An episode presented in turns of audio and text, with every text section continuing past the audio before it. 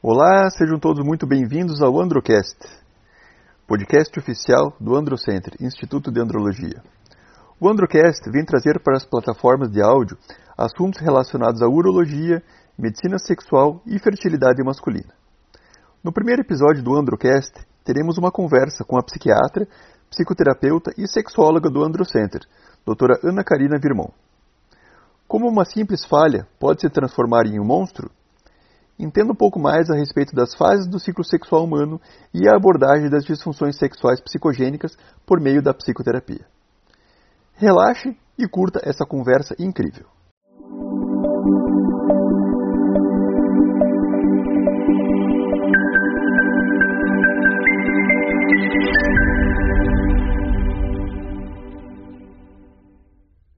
Olá, boa noite a todos. Sejam todos muito bem-vindos. A Ana Karina já está chegando aí com a gente também. Olá, Ana. Oi, Gustavo, tudo bem? Tudo jóia? Tudo certo, e você? Tudo tranquilo, graças a Deus. Acabando mais uma semaninha, né? Sim, vamos encerrar com chave de ouro essa sexta-feira hoje. É. Bacana. Então, para quem está chegando agora, é, a gente está começando hoje um novo projeto aqui na clínica, da, da nossa, do, do que é o projeto do Androcenter Convida. Né? Esse projeto do Androcenter Convida, então, a, a, ideia qual que é? É a gente trazer aqui é, os maiores especialistas na parte de medicina e saúde sexual né, do nosso país, para conversar um pouco mais a respeito de, da, dos temas que a gente aborda. Né? E a ideia é a gente fazer uma conversa bastante informal, uma conversa descontraída, para tornar um tema mais palatável e um tema gostoso, para que a gente passe aí os próximos 40, 50 minutos, de um modo bastante agradável, né, aprendendo um pouco mais daquilo que a gente gosta mais de fazer, que é tratar dos nossos pacientes com essas disfunções. Né? É, então, nesse, nesse primeiro episódio, né, eu acho que nada mais justo de trazer a minha, minha companheira de trabalho aqui. Estamos já aí há, há vários anos juntos pelejando. Alguns já, a Ana Karina né? Birbon, ela está aqui com a gente. A Ana Karina é uma pessoa sensacional. E eu queria que a Ana Karina, a Karina se apresentasse agora, Ana. Oi, tudo bem, gente? Então, eu sou médica psiquiatra e há 10 anos eu já trabalho, já atuo na área de sexualidade humana. Então, eu fiz minha formação pela Faculdade de Medicina são Paulo, pela USP, e fiz formação no CSEX em terapia sexual. Então aí já tem uns 10 anos que eu estou atuando nessa área, que é a minha paixão, e quero aqui dividir hoje um pouquinho com vocês o nosso conhecimento, né, Gustavo, e sempre que possível poder ajudar e deixar aí é, alguma mensagem que, que as pessoas possam estar tá fazendo uso e, e, e, vivendo melhor, né? Principalmente a sua sexualidade que é o nosso objetivo aqui hoje. É. Então, o objetivo do Androcenter Convida é a gente abordar preferencialmente os temas da sexualidade masculina. Né? Logicamente, a gente, vez ou outra, a gente vai abordar a sexualidade feminina também, mesmo porque o relacionamento sexual não é um relacionamento só masculino, né? É o masculino, é o feminino, é o, é o relacionamento não binário também, isso aí, todos esses temas a gente tem que abordar, né? Exatamente. Porque fazem toda, toda, toda a parte da, da sexualidade, da sexualidade humana, né? E na conversa de hoje, é, a gente vai falar a respeito de como uma simples falha pode se transformar num monstro. Né?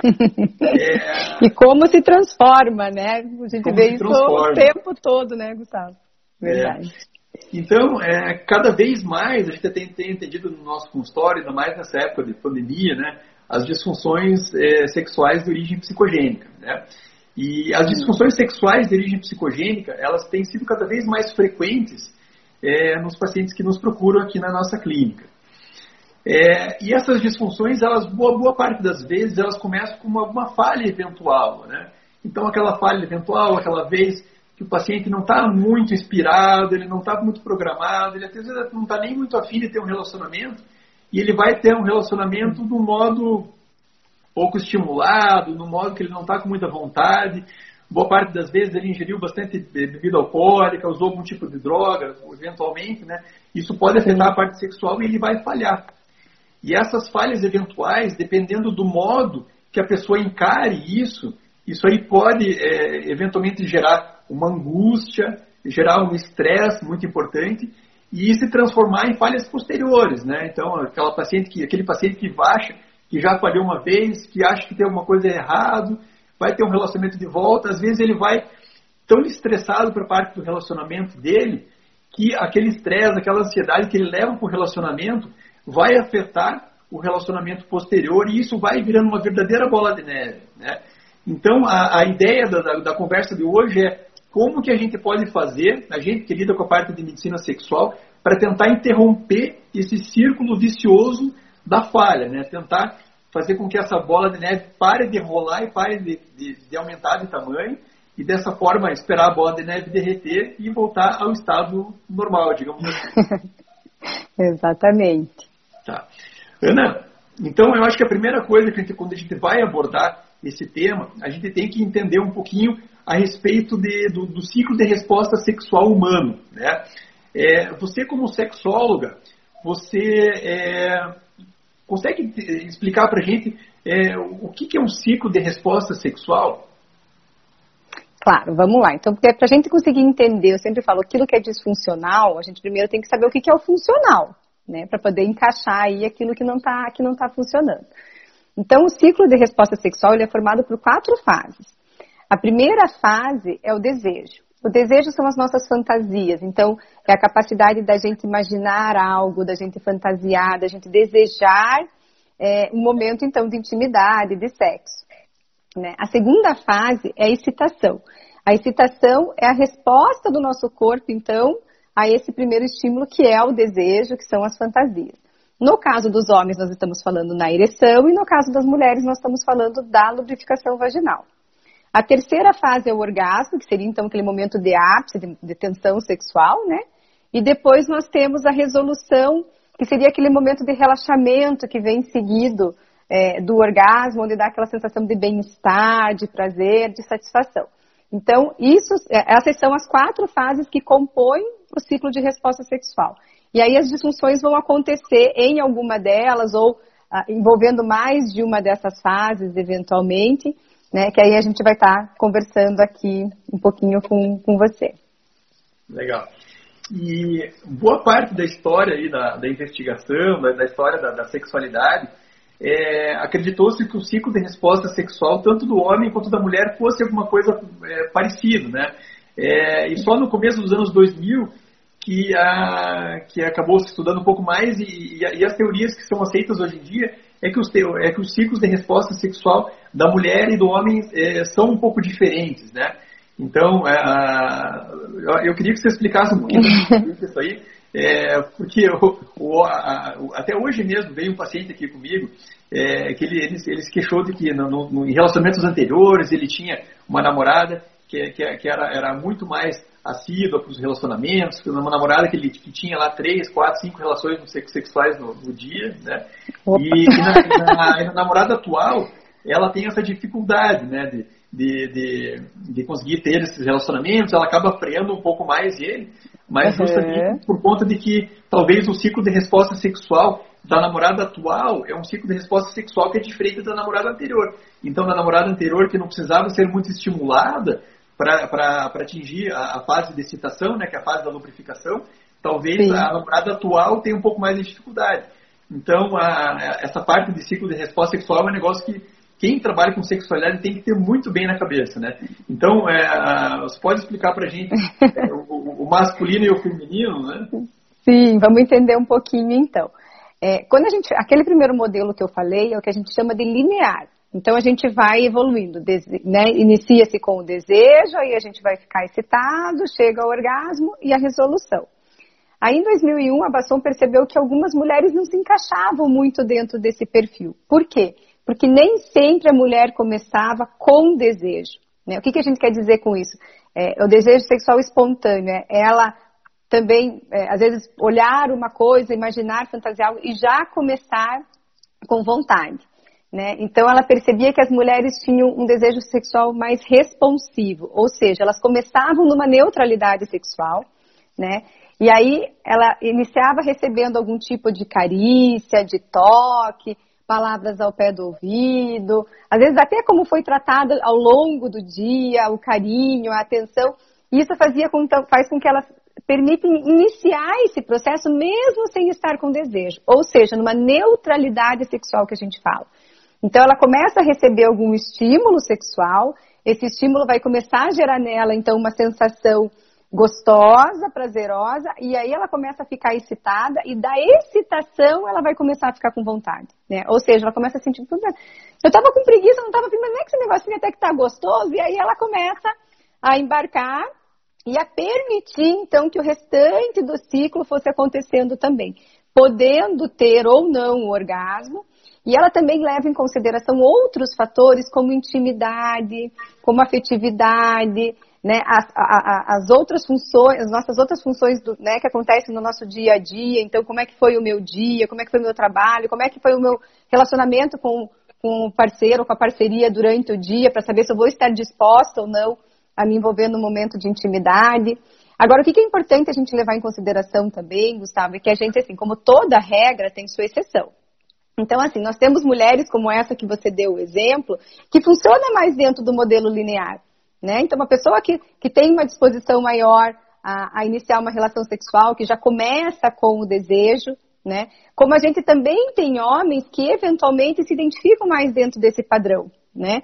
Essa semana mesmo também atendi um casal e a queixa da, da, da parceira era tipo, ó, o que, eu, o que eu noto é que meu parceiro não tem desejo.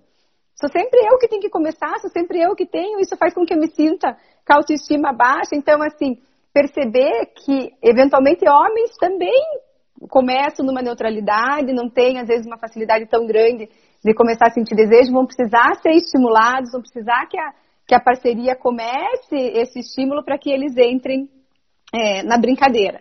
Então, é, é, eu acho que é importante a gente entender esses ciclos. Eu gosto de, de, de, de, fazer um comentário, assim, que homem tem mania, às vezes, de brincar, foi propaganda enganosa, né? A parceira, no começo do relacionamento, tinha um apetite sexual maior, né? Provocava mais, iniciava é, a, a, relação sexual. É, vale lembrar que as mulheres, normalmente, quando elas não estão no relacionamento fixo, ou quando elas estão no início do relacionamento, a gente considera início de relacionamento até dois anos de, de, de, relação, de relação estável, aonde ela tende a ter um desejo sexual mais espontâneo, ou seja, ela ser mais ativa também, ter mais vontade. Por quê? Porque a gente está naquele momento de sedução dentro do casal, né, de descobertas, é, da paixão, de uma série de elementos que fazem com que a mulher tenha uma atitude mais ativa né? E aí depois disso os estudos já são bem claros para mostrar para gente que isso vai desaparecendo e ela vai ficando mais passiva, mais responsiva, né? Então eu gosto sempre de comentar isso porque com frequência a gente escuta esse comentário como se fosse algo proposital feito e na verdade não, né? Já está bem claro essa relação é, é, do tempo de relacionamento com, com, com a atitude da mulher diante da da relação sexual. Eu gosto de explicar isso porque para muita gente fala assim, poxa, nunca tinha pensado, não imaginava isso e acho que é um que é um que é um, uma informação sempre bem bem relevante para a gente colocar. É. E é, é, bem interessante também no sentido de que o, o relacionamento sexual ele demanda de muita comunicação, né? Então, às vezes, assim, acaba não tendo muito relacionamento porque não tem comunicação do casal, né? Então, Sim. às vezes o, o homem não sabe comunicar para a mulher que ele está querendo ter um relacionamento. Às vezes, boa parte das vezes, a mulher também não sabe comunicar para o homem, né? É, Exatamente. É, porque é, é, é, muito importante que, que para ter, ter um estímulo sexual, é, exista desejo e exista também uma, uma, comunicação que a, que a parceria está é, interessado no relacionamento. Né? Sim. Ainda mais nos relacionamentos de um pouco mais de tempo, né? Então, essa comunicação é uma comunicação importante até para o homem saber que a, que a, que a mulher está interessada no sexo, né? Ou então vice-versa, para a mulher saber que o homem está interessado no, interessado no sexo, né? Exato, então, comunicação, comunicação é muito importante, né? em tudo na vida, eu sempre falo no sexo, eu acho ela tão ou mais importante do que em outros setores da vida da gente. E essa pergunta eu tenho certeza que você deve fazer no teu consultório também, e a resposta, geralmente, a gente percebe que ela é muito pequena ou inexistente na maior parte dos casais. Né? Essa dificuldade de ter essa comunicação é, sexual é, é, é, bem clara. Assim, é algo que é importante da gente estar tá falando, da gente estar tá ensinando, exercitando junto com os pacientes sempre, porque é fundamental. É, e a gente tem que lembrar também que boa parte dos pacientes eles têm outras coisas para fazer além do sexo, né? Então eles têm que estar preocupados em pagar a conta, eles têm que estar preocupados em cuidar do filho, eles têm que estar preocupados com o trabalho, eles têm que estar preocupados com, é, com a pandemia, com a usar máscara, não usar máscara, será que está sendo seguro ter relacionamento agora, não está? Então, Exatamente. Gera uma quantidade enorme de perguntas e questionamentos na cabeça das pessoas, né? E isso aí com Sim. certeza vai afetar a parte sexual do casal. O desempenho, sem, sem sombra de dúvidas, é bem por aí é, mesmo. Mas a, ah, quando a conversa boa, a gente acaba até meio fugindo do tema. Né? é verdade. Ana, mas assim, voltando lá para o nosso tema, né, de, de, como que aquela falha eventual pode se transformar num monstro, né? É, a gente tentando trazer essa falha eventual se transformando num monstro, a gente consegue perceber em qual fase do ciclo de resposta sexual masculino pode estar afetada e, aí ah, para a gente conversar mais para frente, onde que a gente vai abordar nesse sentido? Tá.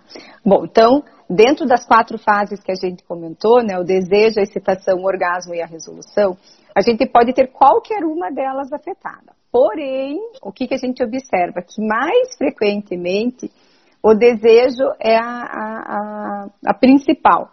Né? Por quê? Como você mesmo comentou no início da conversa, né, às vezes a pessoa vai se expor a, a, uma relação sexual sem realmente estar com muita vontade, né?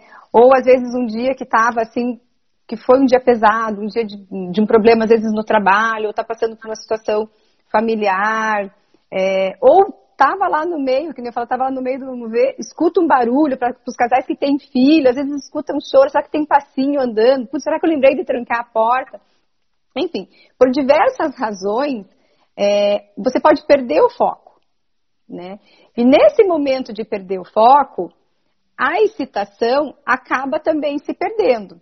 Né? Eu gosto sempre de fazer uma comparação, é quase como se uma televisão estivesse ligada na tomada. Para eu ver a imagem, eu preciso conectar na tomada para que a energia passe e aquela imagem apareça na TV.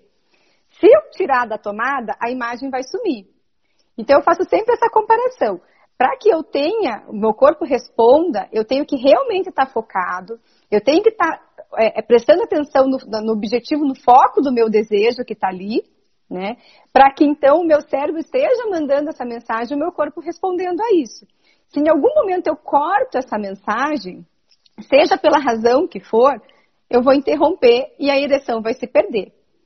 Aí que nasce o grande problema. Eu sempre brinco assim, que perder a ereção ou a lubrificação para a mulher é a coisa mais normal do mundo. Não tem até então não temos nenhum problema, né? Mas às vezes a interpretação que foi dada para aquilo que pode transformar no futuro aquilo um problema, né? Então, por exemplo, a pessoa estava lá durante a relação e algum desses fatores que a gente comentou fez com que ela saísse do foco e ela perdesse a ereção. Primeira coisa que passa na cabeça, eu falo assim, que passa pela cabeça porque os homens não têm nem coragem de pronunciar a palavra tão temida que é brochei, né? Aí vem aquele desespero, tipo, meu Deus do céu, o que, que aconteceu comigo? Né? Não é possível. Como é que eu, meu Deus, como é que eu pude brochar aqui agora? Só, só me falta isso acontecer de novo. Aí eu brinco que nesse instante pula uma pulguinha atrás da orelha daquele homem.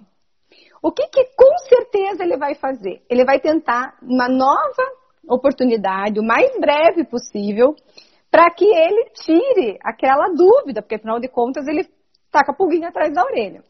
E aí ele vai começar essa segunda situação, não movido pelo desejo, que é o que Exatamente. tem que fazer a gente iniciar uma, um momento de intimidade, né? Que é a vontade de se expor aquilo, que é o desejo, que são as nossas fantasias, prestar atenção na pessoa que está ali com a gente, nas sensações dos toques, na troca que está tendo. Não, ele está autofocado. Né? Ele, o motivo foi, eu preciso checar, ele está olhando ou tocando para esse pênis o tempo todo, né? Eu sempre falo para o paciente, tá, e você ficar fazendo isso, pensando no teu pênis e tocando no teu pênis, ele é fator para te dar desejo? Não, não é. Eu digo, então como é que você quer responder se o teu foco está completamente nisso? Né? E aí o que, que vai acontecer? Vai falhar. Mas ele tinha o cenário perfeito para falhar. Né? Aí, nesse momento que falha, ele foi lá e ele alimentou aquela pulguinha que estava atrás da orelha. Aí, aquele medo que ele estava se confirmou. Aí ele começa, então, Aí cada vez mais ficando com medo, ficando ansioso, né, se checando o tempo todo. E cada vez que acontece uma nova falha, aquela pulguinha vai se alimentando e ele vai confirmando para ele todo aquele medo que ele estava do que poderia acontecer. E aí eu brinco que aquela pulguinha em algum momento vai virar um grande elefante nas costas desse homem. E o que, que a gente tem nesse momento, Gustavo? Nesse momento a gente tem uma disfunção. Né?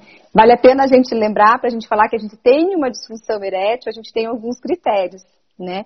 Então a gente precisa ter uma dificuldade em ter ou manter a ereção, ou uma diminuição bem significativa da qualidade dessa ereção, por pelo menos seis meses, né? E isso tem que trazer sofrimento psíquico significativo. Então, naquele primeiro momento, a gente não tinha disfunção. A gente tinha tido uma perda de direção. Tudo ok, tudo normal. Se naquele instante que ele perdeu, ele parasse e pensasse assim, ah, claro que eu perdi, né? Sei lá, bebi pra caramba. É claro que eu perdi, eu tinha consumido algum tipo de droga, é claro que eu perdi, porque eu estava super preocupado com aquele problema que eu tive no meu trabalho hoje, ou eu perdi porque eu achei que a minha filha estava entrando dentro do quarto, né? Mas não, ele não consegue observar o contexto todo, perceber o que estava acontecendo, ele só olha para a falha, né? Então a gente, a partir de uma pequena falha que não teria tido nenhum problema, a gente tem o monstro que a gente brinca, e agora sim, uma disfunção com diagnóstico, cumprindo todos os critérios, porém sem nenhuma causa da angústia. E lembrando que ansiedade, medo, vai, estresse vai liberar é, é, adrenalina também, que é um vasoconstritor, né? Para a gente ter a ereção, a gente precisa de vasodilatação. Então, além do fator de perder o foco, a gente também está tendo um fator é, é, fisiológico por trás atrapalhando. Então, começa a virar um conjunto de coisas que favorecem só para dar errado. É. Né? É, a gente tem o conceito do paciente adrenérgico, né? Então, o paciente adrenérgico, o que, que é? Aquele paciente ansioso, aquele paciente tenso, que ele tem uma hiperliberação de adrenalina no sangue, e essa hiperliberação de adrenalina no sangue, ela, ela, vai, ela, ela vai acabar por inibir a ereção, né? Então, é, é, a gente que tá, a, a, parte médica, né? Então, existem dois sistemas nervosos, né? O, o sistema nervoso que a gente não controla, que é o sistema nervoso autonômico. Então tem o parasimpático, que é o responsável pela ereção, e tem o simpático, que é o responsável pela ejaculação. E os dois sistemas nervosos eles são antagônicos. Né? Então, a partir do momento que você tem uma, hiper, uma liberação do simpático, uma, uma, liberação da adrenalina, você vai inibir o parasimpático e você vai perder a ereção ou você vai ejacular rápido. Né? Exatamente. São as duas, as duas disfunções principais. Né?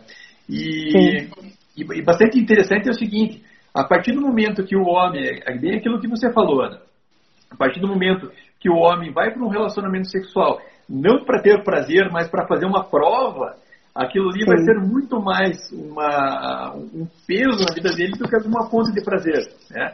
E aí que começa a disfuncionalidade. Né? Então foi o que a, a, o que a Michelle colocou aqui no começo da nossa conversa, né?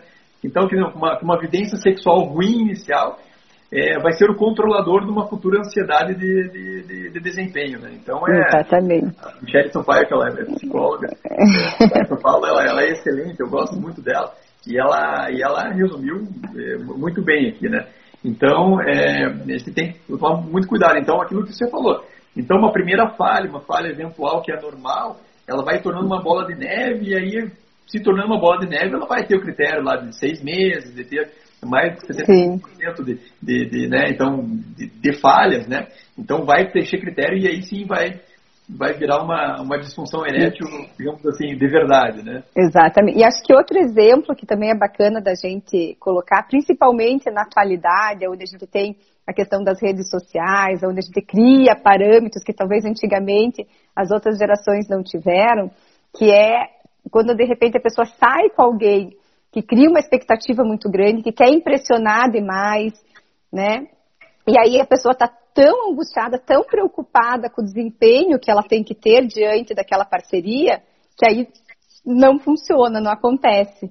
Né? E não porque eventualmente ela não tinha desejo ou porque ela não queria muito aquilo, mas a expectativa e a ansiedade para como vai ser esse encontro, às vezes é tão grande que a pessoa não consegue, às vezes, nem começar a ter a, a ereção ou a hora que está só ali na, na, não digo nem nas preliminares, eu falo naquele momento ainda do amasso, só do beijo, onde a pessoa está vestida, a coisa está acontecendo, mas a hora que ela passa realmente para o momento, ela diz, não, agora a coisa vai rolar, vai acontecer, às vezes a ansiedade está tão grande que a ereção nem acontece ou acaba se perdendo no meio do caminho, mas por uma ansiedade de desempenho muito grande, né? E hoje, em função né, até da, do quanto que as pessoas divulgam as coisas, né, se comparam o tempo todo, isso a gente tem visto cada vez mais também presente no, no consultório, né? É. E cada vez mais, é, é, até por conta de divulgação de vídeo do WhatsApp, de, de, de site pornográfico, então a gente tem uma.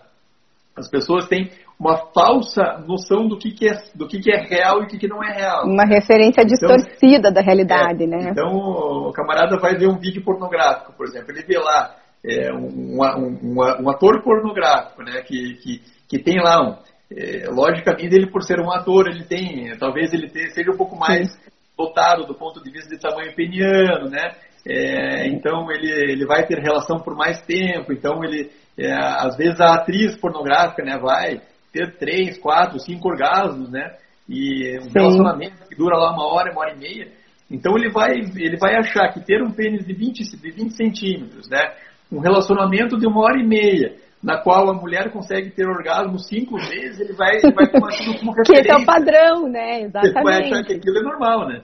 E Exatamente. Aí, e aí ele acha que isso é normal e a gente tem que, tem que desconstruir essa falsa realidade, né? Que ele, que ele levou para para a cabeça dele, né? E, e, por isso, Gustavo, que eu acho que esse tipo de conversa que a gente está tendo aqui hoje, ela é sensacional. Por quê? Porque às vezes alguém ouvir isso que a gente está conversando pode resolver o problema da pessoa. Né? Isso que eu falo. Então, esse, às vezes, esse primeiro momento que a gente tem com o paciente, esse primeiro encontro, né, onde a gente vai acolher, que a gente vai é, esclarecer e trazer padrões daquilo do que, que é real, do que, que é esperado, às vezes é só isso que aquela pessoa precisa. Então, esse tipo de conversa, onde a gente traz esses pontos, a gente orienta, explica, eu acho assim, nossa, é sensacional. É sensacional, porque às vezes a pessoa só precisa ouvir uma informação é, correta, verídica, né? E que desmistifique crenças que ela construiu por algumas vivências que as pessoas né, têm hoje no seu dia a dia. Então, eu acho que isso que a gente está fazendo aqui hoje é muito bacana e é muito importante, justamente por essas possibilidades que traz. Sim, eu espero que, que muitas, muitas pessoas possam ver esse, esse, esse vídeo depois e, e, que consigam se beneficiar de toda essa informação, né? Sim. Ana, do ponto de vista, do ponto de, vista de, de, de abordagem terapêutica, é, como que funciona a, a, tua abordagem? Como que você costuma tratar esse tipo de condição? É, bom, então entrando até um pouquinho no que eu acabei de, de comentar, bom, primeiramente, o paciente homem que vai vir buscar por alguma queixa sexual, se ele ainda não passou pelo urologista, a gente vai estar encaminhando, porque a gente, mesmo assim, a história tem tudo para ser uma disfunção psicogênica, mas obrigatoriamente a gente tem que excluir qualquer causa orgânica. Né? Então, já passou no urologista, já fez toda a avaliação, todos os exames, tá ok, realmente não temos nenhuma condição clínica que justifique, então ficamos com a psicogênica. Nesse momento, eu acho que talvez esse primeiro encontro seja a, a, a, nossa consulta mais importante de todas. Porque a gente vai fazer isso que a gente conversou agora, né? De orientar, de explicar, de acolher e de individualizar esse paciente. Porque o paciente chegar com uma queixa, por exemplo, de disfunção, é, a gente vai ter quantos pacientes na nossa vida que a gente vai receber com essa queixa?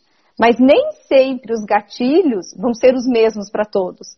Então, eu só tenho como descobrir o que está acontecendo para esse paciente a partir do momento que eu conhecer a história dele, né? De que família que ele veio, quais são as experiências que ele já viveu, né? Ele tem alguma religião que tem aí um impacto relevante, alguma é, questão cultural, né? Da, da, de, de, origem, de família, da onde que veio, enfim, né? Como que, que foi a, a construção da vida sexual desse paciente, desde lá do primeiro beijo, da, do início da masturbação, da primeira relação sexual, né? Como que ele foi construindo isso? Hoje ele está dentro de um relacionamento fixo. Como que é essa relação?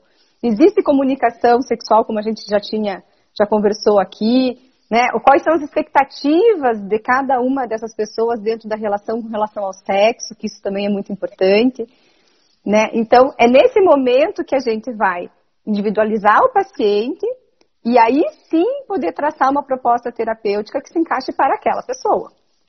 Né?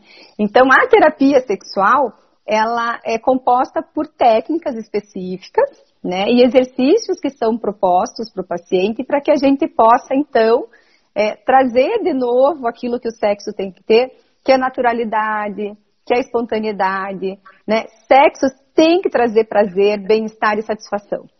Quando o sexo não traz isso, ele perde o motivador porque a pessoa queira estar se expondo aquilo novamente. Uma queixa muito comum que a gente escuta no consultório, ah, eu tô com baixa libido, eu perdi o meu desejo.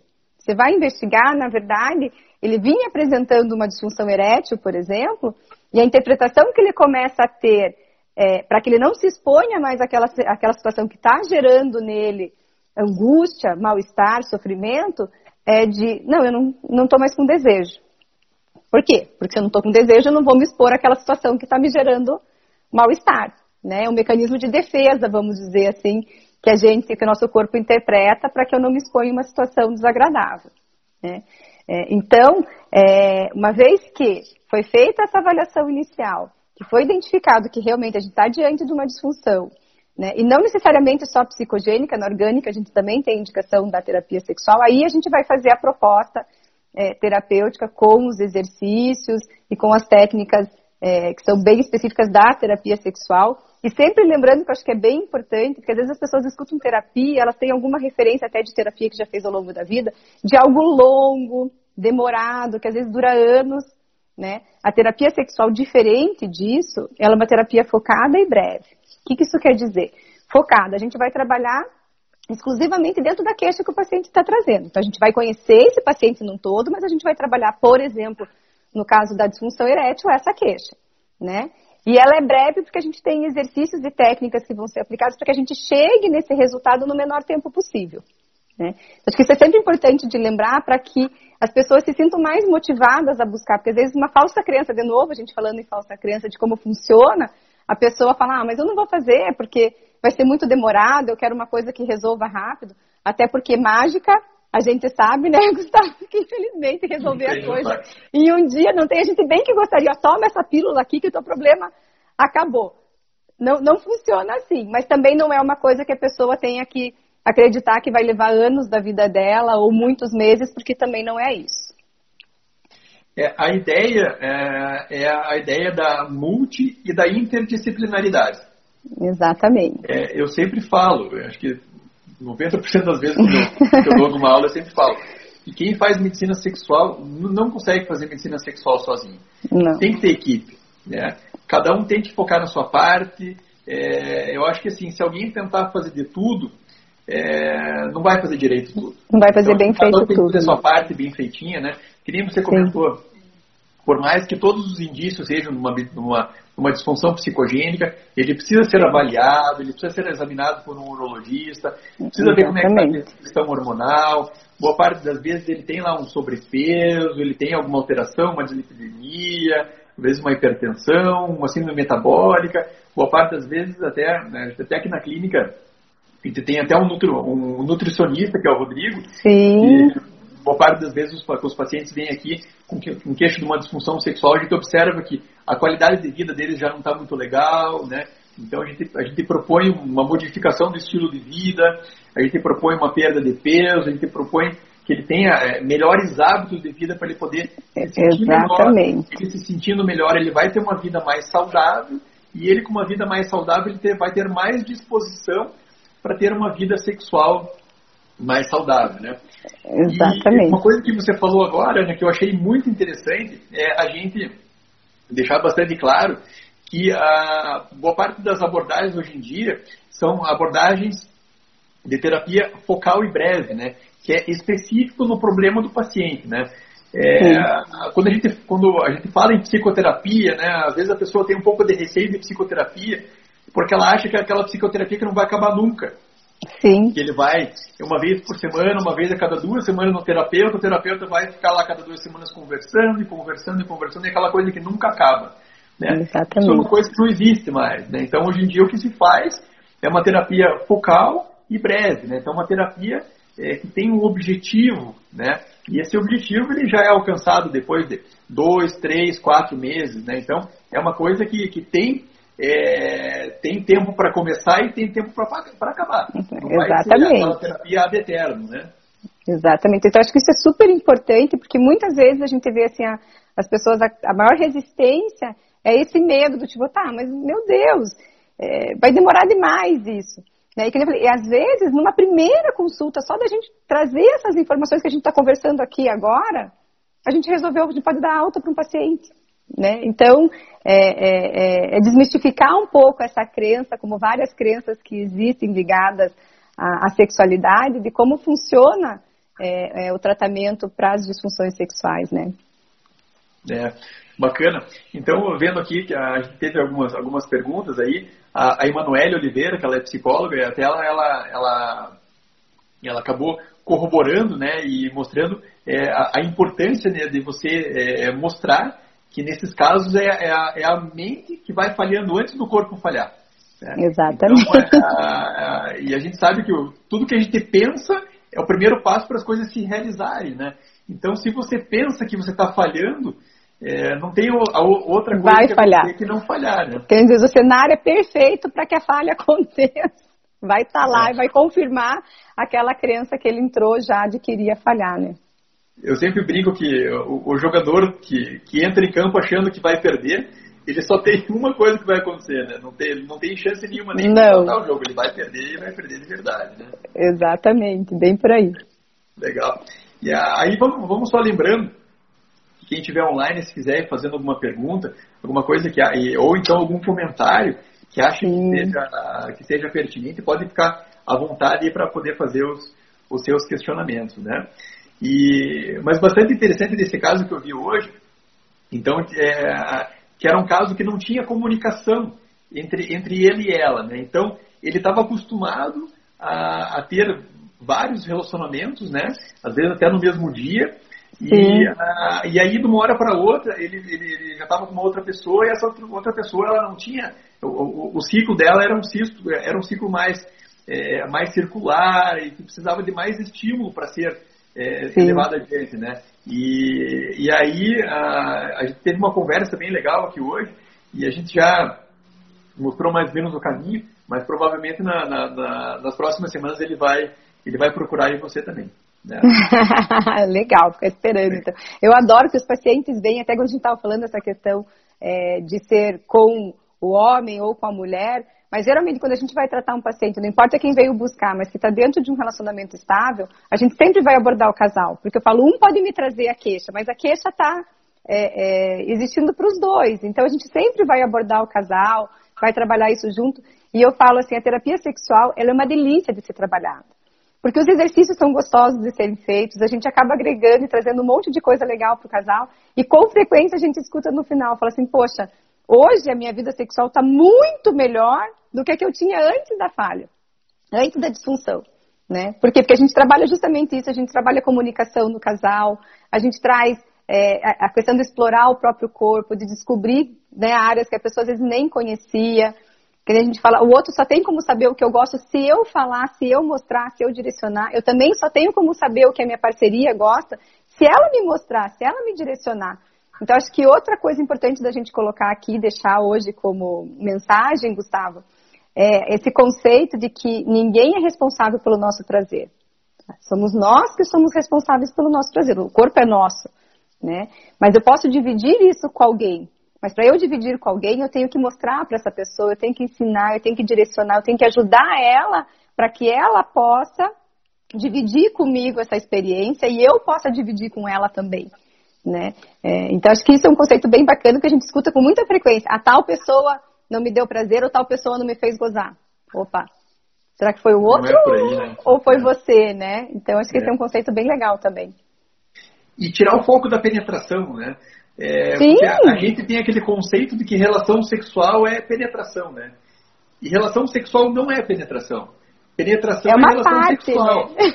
Mas não é só isso, né? Então, a Vai partir do momento além. que já tem o primeiro toque, a primeira carícia, o primeiro agrado, isso já é relação sexual. Né? E para uma relação sexual, às vezes até para ser uma relação sexual que traga, traga até prazer para os dois, não é necessário que tenha obrigatoriamente uma penetração. Não, ela a pode fazer ela parte pode disso. Ser... Sim.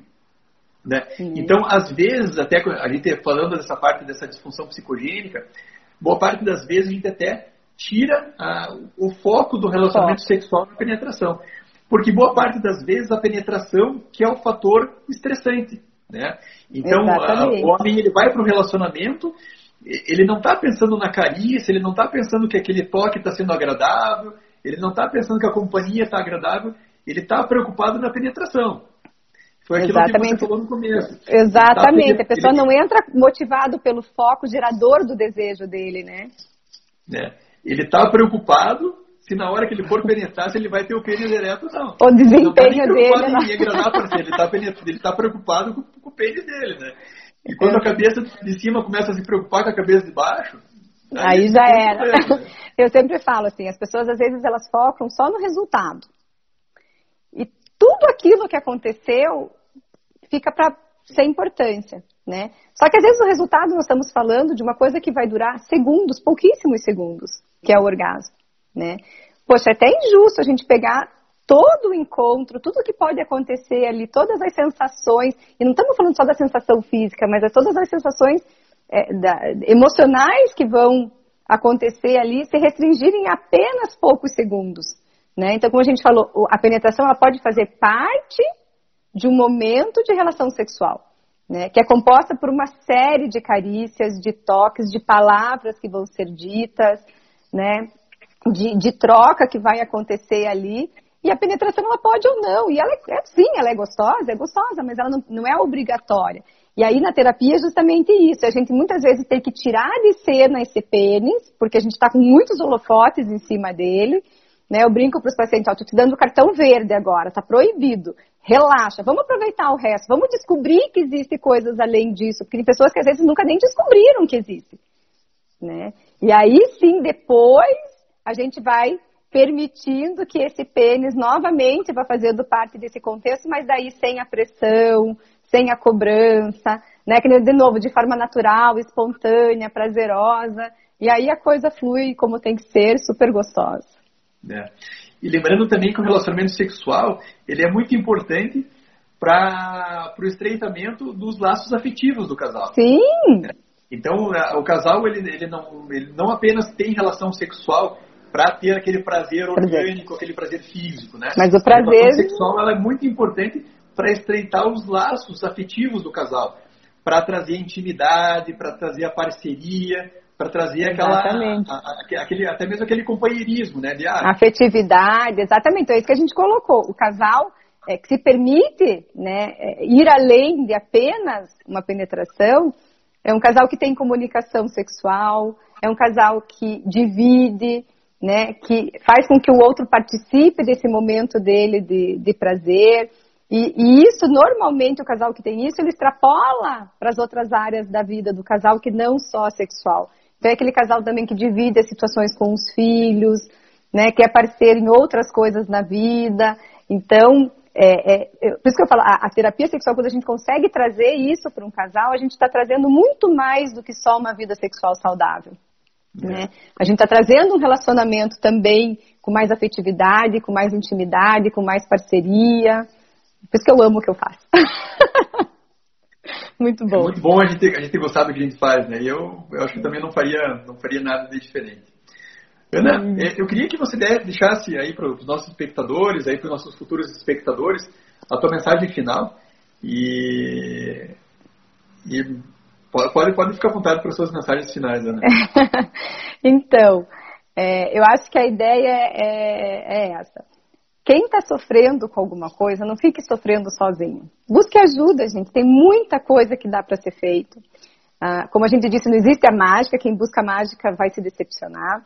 Mas existe isso que a gente conversou hoje. Uma pessoa que vai ser acolhida, que vai ser investigada, né, e que vai ser orientada e que vai, a partir daí, poder viver a, a, vida sexual dela com, de forma super plena, satisfatória, prazerosa, né? Muitas vezes é, descobrir coisas que ela não imaginava, essa questão, né? Descobrir o próprio corpo, de, de partilhar isso com a pessoa que está junto com ela, né? De ter essa questão mesmo, como a gente colocou, da parceria, né? Então, acho que a, a, a mensagem, o recado é se você percebe que alguma coisa na tua vida sexual não está acontecendo como você imagina, como você gostaria, se você tem dificuldade para sentir desejo, se você tem dificuldade para ficar excitado, se eventualmente você não consegue chegar ao orgasmo, se você sente dor, desconforto, né? Ou se depois que você tem sexo, você tem alguma, algum tipo de angústia ou de mal-estar, não fique sofrendo com isso. Busque ajuda porque sim, a gente consegue ajudar e transformar essa vida sexual de uma forma realmente muito mais gostosa e prazerosa. Acho que a mensagem é essa. E eu, eu acho que essa que é a nossa missão, né? Então aqui, é, hoje em dia que tem, né? Qual que, é, qual que é a missão, né? A missão do, do, do Androcenter é justamente isso aí, né? Trazer uma, um atendimento de medicina sexual de qualidade, que a gente consiga abordar o, o paciente de modo multidisciplinar, que a gente consiga dar um cuidado urológico, dar um cuidado é, é, psiquiátrico, dar um cuidado da parte da sexologia, da psicoterapia, mesmo da parte da nutrição. Nós temos vários colegas que são endocrinologistas também, que muito frequentemente a gente pede uma avaliação para eles também, Sim. né? Então, esse é tratamento multidisciplinar que, e interdisciplinar que a medicina sexual requer, né? É, a gente não consegue fazer sozinho, né? E Exatamente. cada vez mais eu tenho certeza que eu, que eu escolhi uma, uma, uma, uma, companheira certa aí para estar né, na nossa Sim, sim, adoro fazer parte eu, também. Fiquei muito feliz com a, com, a, com a nossa conversa de hoje e eu queria convidar também a todos para para conhecer o nosso canal do YouTube. Então, lá no YouTube, se você colocar o Androcenter, é, saúde sexual masculina, então existem vários vídeos, vídeos meus, vídeos da Ana Karina, é, alguns vídeos do, do, do, Rodrigo, também nutricionista, abordando todas essas, é, essa, essas, essas funções sexuais e essas disfunções sexuais que podem estar correlacionadas aí a, a todo esse, aspecto de medicina sexual. Né? Também tem o meu canal do Instagram, tem o canal do Instagram da, da Ana Karina, é, todos nós é, sempre estamos muito dispostos aí a, a responder a questionamento, né? mesmo eventualmente se quiserem fazer uma consulta, podem ficar à vontade, né? Então aproveito também, também para convidar todos vocês a conhecer todas as nossas mídias sociais aí, que é tudo feito com muito carinho. Né? É, bem isso, verdade. É. Então tá bom, já vamos chegando para o final. Então, é, gostaria de desejar um, um ótimo final de semana a todos, né? E e qualquer dúvida, vocês podem entrar em contato com a gente aqui, ou pelo, pelo, pelo meu Instagram, aqui, Dr. Gustavo Androcentro em Curitiba, ou o Instagram da Ana Karina também, ou então através do, do, do meu e-mail, do e-mail da Ana Karina, ou então do nosso canal do, do YouTube. Tá certo, Isso pessoal? Aí, estamos, estamos à disposição. Foi um prazer enorme conversar com você aqui hoje. E se alguém precisar, estamos aí prontos sempre para ajudar. Tá certo. E aí nos próximos episódios a gente vai anunciando com alguns dias de antecedência. É, mas ó, já, já, vou adiantando para você que os próximos, para vocês aí que estão aí nos assistindo, que os próximos episódios eles vão ser tão gostosos quanto esse de hoje. Ah, com certeza, vou estar assistindo é. também. Então tá bom. Um abraço. Tudo de bom Tchau, obrigada. Até a até próxima. Mais. Tchau, tchau. Tchau.